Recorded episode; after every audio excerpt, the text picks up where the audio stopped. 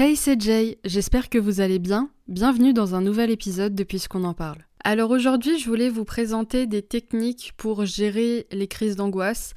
Alors le but, c'est pas forcément de prévenir les crises d'angoisse, c'est pas non plus de euh, régler le problème de l'angoisse à la base, puisque, et ça je vous le dis dans toutes les vidéos euh, vraiment très focus euh, santé mentale, ce sont des choses qui vont plus facilement se régler en thérapie avec un professionnel de la santé mentale. De ce fait, si vous avez des problèmes d'angoisse qui sont vraiment impactants pour vous, je vous inviterai toujours à aller voir un professionnel. Comme d'habitude, cet épisode de podcast est un plus, mais il n'est pas là pour substituer une vraie aide professionnelle. Par contre, ce sont des techniques que j'ai vraiment essayées et qui ont vraiment marché pour moi. J'ai commencé euh, à avoir euh, des angoisses quand j'étais enfant, quand j'étais vraiment euh, très petite. J'étais en maternelle, je pense, quand j'ai eu mes premières angoisses. Ça a continué jusque au début, voire la moitié de l'école primaire, et puis après, ça s'est un petit peu atténué à la fin de l'enfance et pendant l'adolescence.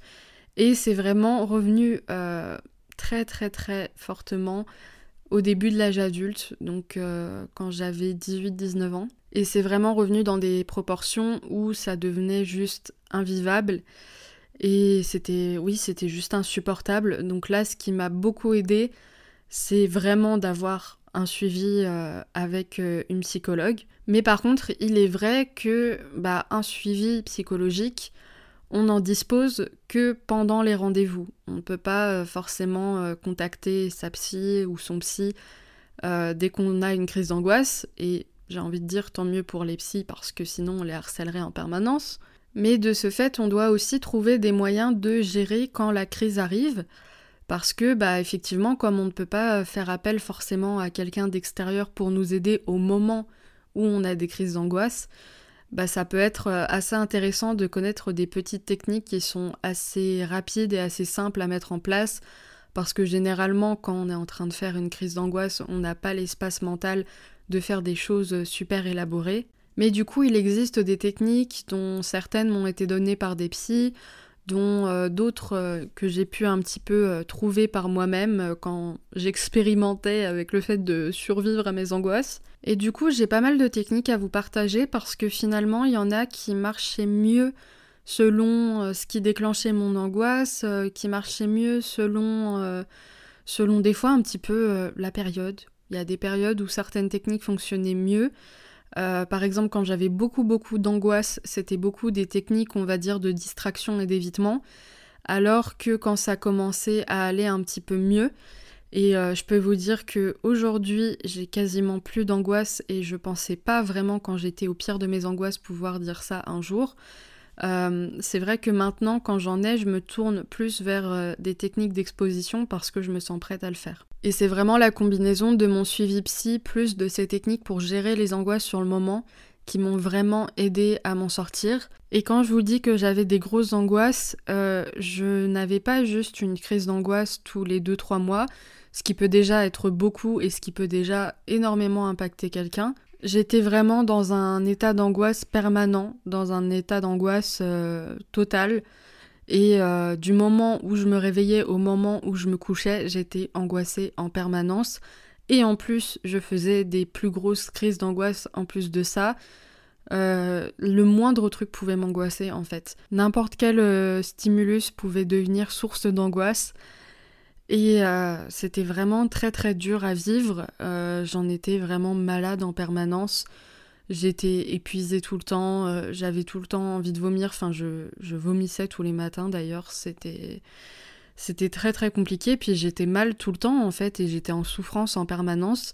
Et d'être passé de là à comment je me sens aujourd'hui, ça n'a juste rien à voir. Donc je vous dis ça pas pour vous dire que je vous propose des techniques miracles ou que je suis en train d'essayer de, vous vendre un, programme magique qui va faire disparaître vos angoisses. Je suis tout à fait consciente qu'une très très très grande partie du travail a été faite en psychothérapie.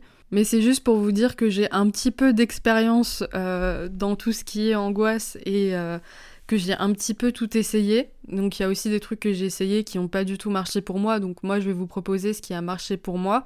Mais ça ne veut pas dire que toutes les techniques vont marcher pour vous. Et ça ne veut pas dire non plus qu'il n'y a pas d'autres techniques qui marcheraient beaucoup mieux que celles que je vais vous proposer. Donc encore une fois, le but c'est pas de résoudre vos angoisses, mais ça va être de faire un petit peu redescendre les crises quand elles arrivent. Donc on va pouvoir commencer avec la première technique, la première méthode qui est une méthode assez euh, connue, c'est la méthode du 5-4-3-2-1. En fait, c'est une méthode euh, qui fait appel au sens et qui permet de s'ancrer dans la réalité. En fait, on va venir euh, repérer des choses selon plusieurs modalités sensorielles autour de soi. Et en fait, ça va permettre un petit peu de revenir dans le réel et de sortir un petit peu de cette angoisse et de casser un petit peu l'emballement qui peut y avoir dans la tête quand on est en train de faire une crise d'angoisse. Donc cette méthode, elle est très simple. Il faut tout d'abord euh, repérer cinq choses que l'on voit, ensuite quatre choses que l'on peut toucher, ensuite trois choses que l'on peut entendre, ensuite deux choses que l'on peut sentir, et ensuite une chose euh, que l'on peut goûter, enfin en tout cas euh, le goût qu'on peut avoir dans la bouche. Donc on va faire l'exercice ensemble maintenant. Par exemple, là, cinq choses que je peux voir. Je peux voir mon ordinateur, je peux voir mon micro, je peux voir une chaise, je peux voir euh, mon thé et je peux voir euh, la table. Ensuite, maintenant, je peux remarquer un petit peu euh, ce que je peux observer de ces objets. Par exemple, je peux voir que la table est un petit peu abîmée. Je peux voir que mon ordinateur, il y a certains endroits où, à force de mettre ma main, ça s'est un petit peu décoloré. Je peux voir que euh, la chaise a une housse qui est rouge et qui a l'air douce. Je peux voir que euh, mon micro est très près de moi et je peux voir euh, tous les petits détails du micro parce qu'il est très près de moi. Et enfin, je peux voir que mon thé a l'air chaud puisqu'il y a de la fumée par-dessus mon thé. Alors ensuite, quatre choses que je peux toucher. Il y a par exemple mon ordinateur, il y a la table, il y a mon pull et il y a encore une fois la chaise. Alors je peux pas toucher ces objets pour pas vous déranger avec le son, mais normalement vous êtes censé toucher les objets et ressentir les textures. Par exemple, euh, je sais que la table est un petit peu rêche et qu'elle est euh, froide parce que c'est une table en bois. Euh, je sais que la chaise elle doit être plutôt douce puisque c'est une, une housse en tissu. Je sais que mon pull il doit être un peu rêche parce que c'est un vieux pull et qu'à force euh, bah forcément le la c'est pas de la laine je sais pas ce que c'est mais en tout cas ça c'est un petit peu euh, ça c'est devenu un peu rêche tout simplement. Et euh, mon ordinateur je sais que ça doit être très froid parce que c'est du métal. Ensuite trois choses que je peux entendre. Alors déjà je peux entendre assez fort ma respiration parce que étant en train d'enregistrer j'entends tout très fort. J'entends aussi de temps en temps les avions qui passent et c'est pour ça aussi que je fais des petites pauses par moment parce que des fois il y a deux trois avions à la suite et c'est juste pas gérable au niveau du son. Et enfin encore une fois vu que j'enregistre, j'entends une sorte de bruit blanc parce que euh, quand on est au casque avec un micro, on entend toujours une sorte de petit bruit blanc en fond. Et donc après, on peut commenter ces bruits dans sa tête, se dire bah par exemple ce bruit-là il est doux, ce bruit-là il est fort, ce bruit-là il est constant, ce bruit-là euh, il est par intervalle, etc. Ensuite, au niveau des odeurs, bah, peut y avoir, euh, par exemple, moi j'ai encore l'odeur de ce que j'ai cuisiné ce midi, qui est euh, resté dans le salon là chez mes parents. Il y a toujours l'odeur. Euh, il y a aussi l'odeur de mon thé. Et bien sûr, après, on peut commenter ces odeurs, se dire, bah, par exemple, ça sent bon, ça sent pas très bon, c'est une odeur qui me rassure, c'est une odeur que j'apprécie pas trop, etc. Et enfin, pour un goût que l'on peut avoir, bah, par exemple, moi j'ai le goût de mon thé, hein, vu que je suis en train de boire du thé. Et là, encore une fois, on peut dire, bah, par exemple, c'est un goût que j'aime bien, c'est un goût qui est doux, c'est un goût qui est amer, c'est un goût qui est comme ci, comme ça, enfin bref. Donc je pense que vous avez compris un petit peu l'idée, et puis là, je le fais assez rapidement, et c'est assez simple pour moi de le faire parce que je suis pas angoissée en ce moment. Mais normalement, c'est un exercice qui peut prendre un petit peu plus de temps au moment où vous êtes en train de faire une crise d'angoisse. Et le temps que vous fassiez ça, vous allez voir que ça peut vraiment faire redescendre euh, les choses et vraiment euh, vous calmer sur le moment. En tout cas, je l'espère pour vous. Alors ensuite, la prochaine technique, c'est la technique de la respiration en carré. C'est une technique qui m'aidait beaucoup pour les angoisses du soir, elle m'aidait vraiment à me calmer avant de pouvoir dormir. Et finalement, je me retrouvais à le faire pratiquement tous les soirs, sinon euh, j'arrivais pas à m'endormir. Alors généralement, elle se fait en 4 blocs de 4 secondes, mais si vous êtes un peu plus à l'aise d'inspirer, de bloquer et d'expirer un peu plus longtemps, vous pouvez faire des blocs un petit peu plus longs. Ou si à l'inverse vous vous sentez mieux de faire euh, des blocs de 3 secondes, vous pouvez très bien le faire aussi. Le but c'est pas que vous vous étouffiez. Et donc le but de cette respiration, ça va être d'inspirer pendant 4 secondes, de bloquer pendant 4 secondes, d'expirer pendant 4 secondes et à nouveau de bloquer pendant 4 secondes. Et ça, vous le faites autant de fois que vous en ressentez le besoin. Ça permet encore une fois de faire un petit peu redescendre l'angoisse, de calmer un petit peu le corps, de revenir à un rythme cardiaque un peu plus correct, de se concentrer sur autre chose. Et euh, c'est un exercice de respiration que j'apprécie parce que c'est pas un exercice où l'on s'étouffe. Parce que des fois, il y a des exercices où on nous dit d'inspirer euh, pendant 10 secondes ou des trucs comme ça, et moi, je suis juste pas capable de le faire. Donc 4 secondes, je trouve que c'est bien. Après, vous pouvez aussi euh, adapter à vous. Et ce que vous pouvez faire pour aller plus loin dans l'exercice, c'est vraiment imaginer le carré voire même le tracer avec votre tête en même temps que vous respirez. Alors je vais vous faire la petite démo, j'espère que vous êtes prêts pour cet instant ASMR. Donc c'est parti, on va inspirer 4 secondes. On bloque. On expire. On bloque. Et après, on peut recommencer autant de fois que l'on en ressent le besoin. Et comme je vous le disais, moi, c'est vraiment une technique qui m'aidait énormément, même si de base, moi, les techniques de respiration et tout, c'était un truc où je me disais que ça allait un peu me servir à rien. Mais pour le coup, c'est vraiment quelque chose qui m'aidait et je sais que le soir, des fois, je m'endormais en même temps que je le faisais. Et du coup, ça, ça prouve que vraiment, ça réussissait à me calmer, en fait. Parce que euh, peut-être dix minutes avant, j'étais en pleine crise d'angoisse et j'étais vraiment pas bien du tout, quoi. Alors ensuite, la prochaine technique, elle n'a pas vraiment de nom.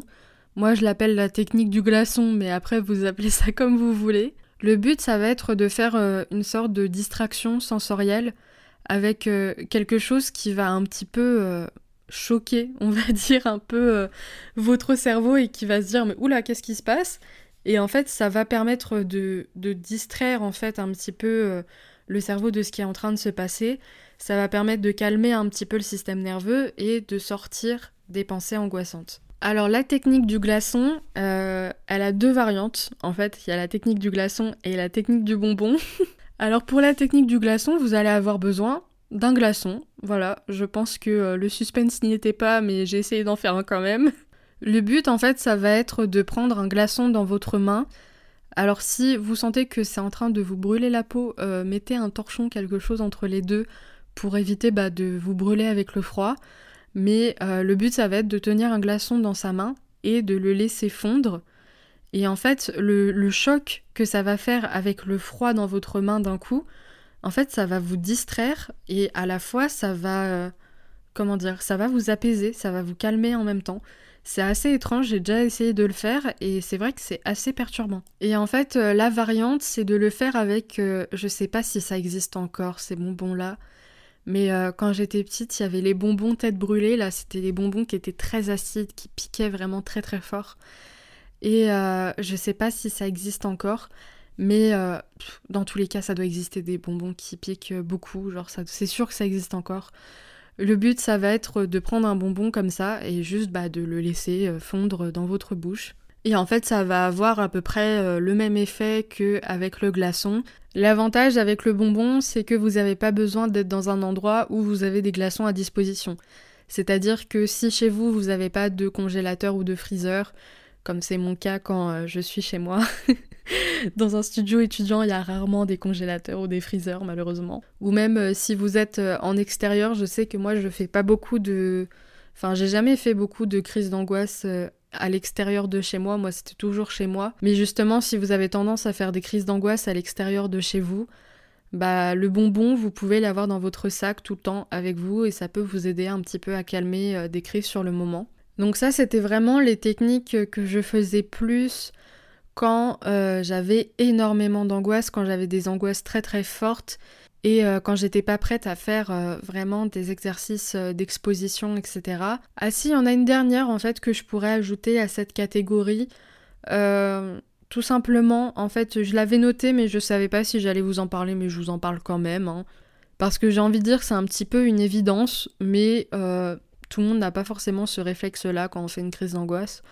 mais ça va être en fait de se distraire, mais au point en fait de, de saturer un petit peu son espace mental avec une activité qui est très très très prenante, voire de faire du multitâche. Moi je sais que c'est quelque chose qui m'aidait beaucoup pour mes angoisses. Souvent je pouvais être là à, euh, j'en sais rien, jouer aux Sims, et en même temps euh, je mettais une vidéo à côté et en même temps euh, j'avais de la musique. Et en fait, le fait d'être un petit peu surchargé comme ça, de, saturer le cerveau de, choses, ça me permettait en fait un petit peu d'éviter soit que les crises arrivent, soit ça permettait en fait un petit peu de faire redescendre les crises en occupant mon cerveau avec quelque chose d'autre. Donc voilà, c'est pas non plus euh, la technique du siècle, mais je voulais quand même vous en parler parce que je sais que ça peut vous aider. Et du coup maintenant on passe un petit peu plus aux techniques d'exposition qui sont des techniques que je recommanderais à des moments où vous vous sentez capable de le faire, en fait, euh, à des moments où vous n'êtes pas au pic de votre crise d'angoisse, à des moments où vous savez que vous n'êtes pas dans une période où vous avez euh, une blinde de crise d'angoisse. Après, si vous sentez prête ou prêt à le faire dans ces moments-là, n'hésitez pas, à essayer. Mais euh, moi, je sais que je m'en sentais pas capable et c'est vraiment maintenant que ça va mieux ou quand j'ai des angoisses qui commencent à venir, j'arrive à faire ces techniques d'exposition, mais c'est pas le plus facile. Alors la première technique, ça va être euh, la technique d'acceptation.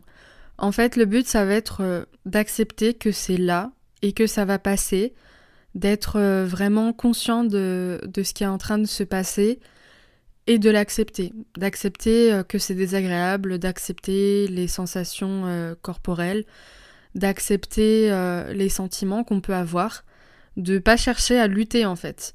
Donc le but c'est vraiment d'encourager le truc pour que le cerveau se dise que ça ne craint rien parce que quand on a des angoisses, on a peur d'un danger qui est généralement irrationnel et donc en fait le cerveau se met en en défense, en fait, il se met euh, en mode panique parce qu'il se dit qu'il y a un danger. Et donc, si vous allez dans ce sens de se dire, ok, bah je me sens pas bien parce que mon cerveau pense qu'il y a un danger, et que vous prenez ce recul et qu'en même temps vous dites, oui, bah en fait, il euh, n'y a pas réellement de danger, il n'y a pas de raison euh, que je me sente comme ça. Je me sens comme ça, bon, c'est pas grave, ça va passer, etc. Alors c'est pas facile à faire, c'est pour ça que je vous dis que c'est un niveau un peu plus expérimenté mais euh, ça peut vous permettre réellement, en fait, euh, de prendre cette distance avec les angoisses et de plus euh, les, comment dire, les, les, prendre dans la figure directement, en fait. De vraiment pouvoir se dire, bah en fait, ouais, je suis angoissée, mais c'est comme ça. Genre là, je sens que j'ai le cœur qui tape, là, je sens que j'ai chaud, là, je sens que je commence à avoir peur, etc. Mais vraiment accepter ce qui est en train de se passer, vraiment prendre en compte euh, ce qu'on ressent et euh, prendre du recul avec ça. Alors je sais que c'est pas forcément évident, mais euh, c'est une technique que vous pouvez essayer de faire. Parce que généralement aussi on angoisse d'être angoissé et ça vient nourrir l'angoisse. Ça fait beaucoup de fois le mot angoisse. et en fait généralement on vient surenchérir. On vient se dire bah je suis pas bien du tout, donc il y a une raison pour laquelle je me sens pas bien, donc je fais bien de me sentir pas bien. Et en fait ça, ça escalade comme ça, ça monte, et ça continue à s'empirer, à s'empirer jusqu'à ce qu'on arrive au pic de la crise et que on aille vraiment pas bien du tout. Or là, s'arrêter deux minutes et se dire bah ok qu'est-ce qu'il est en train de se passer, ça permet en fait vraiment de faire un petit peu redescendre tout ça, de prendre un certain recul et de calmer en fait euh, ce qu'on est en train de ressentir.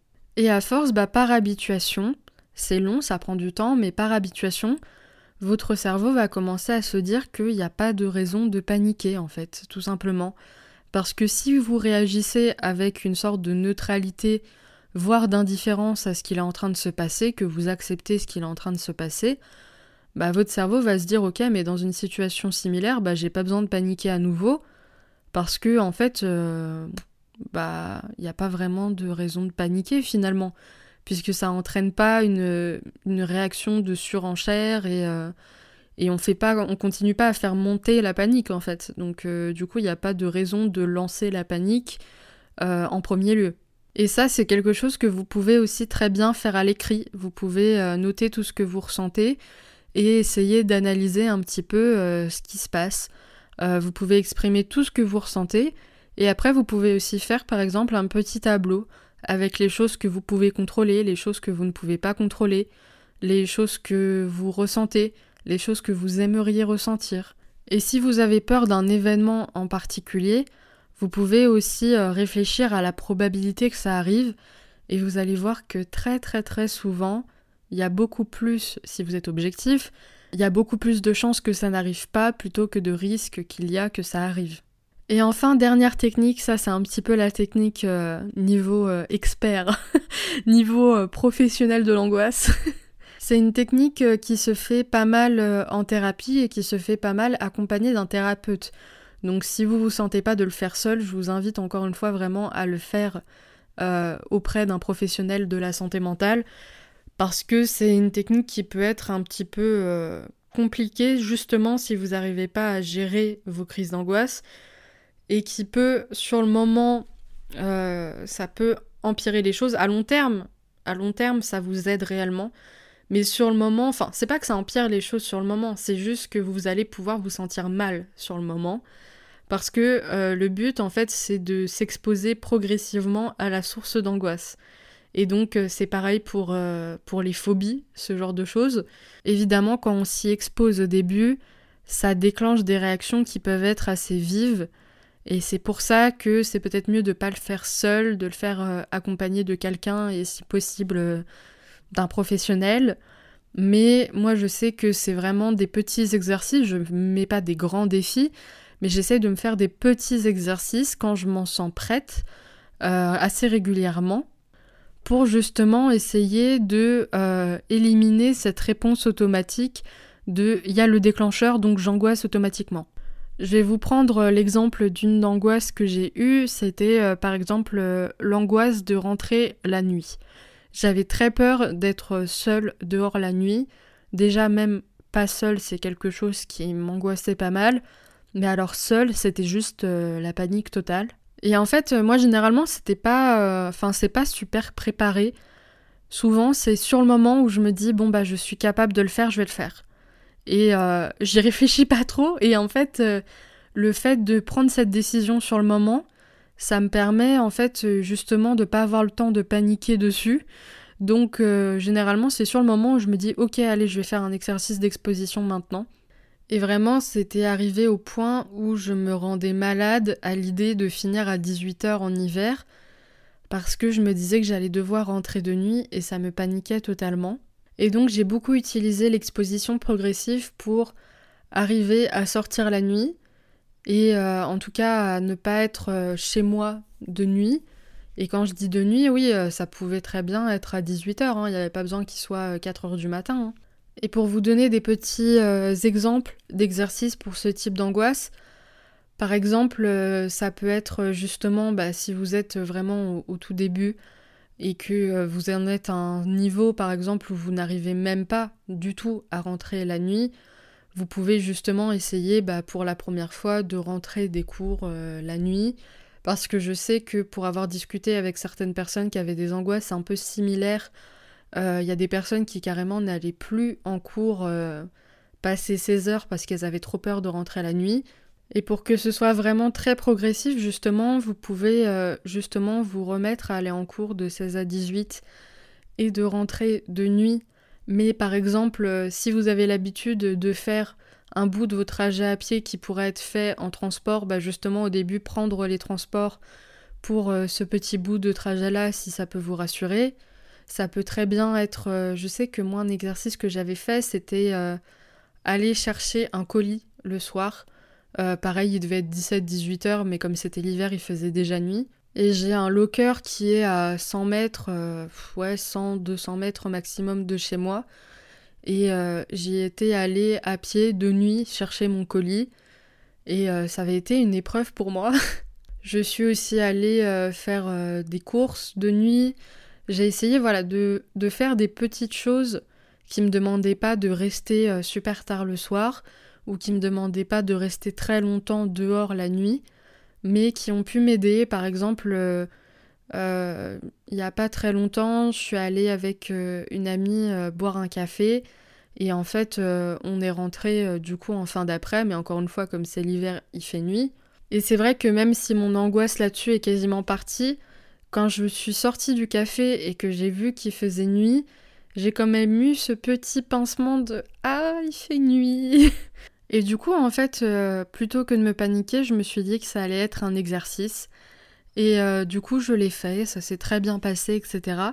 Et en fait, le but de l'exposition progressive, c'est que vous allez vous rendre compte au fur et à mesure que vous êtes capable de faire les choses dont vous avez peur et que ça se passe en fait finalement très bien.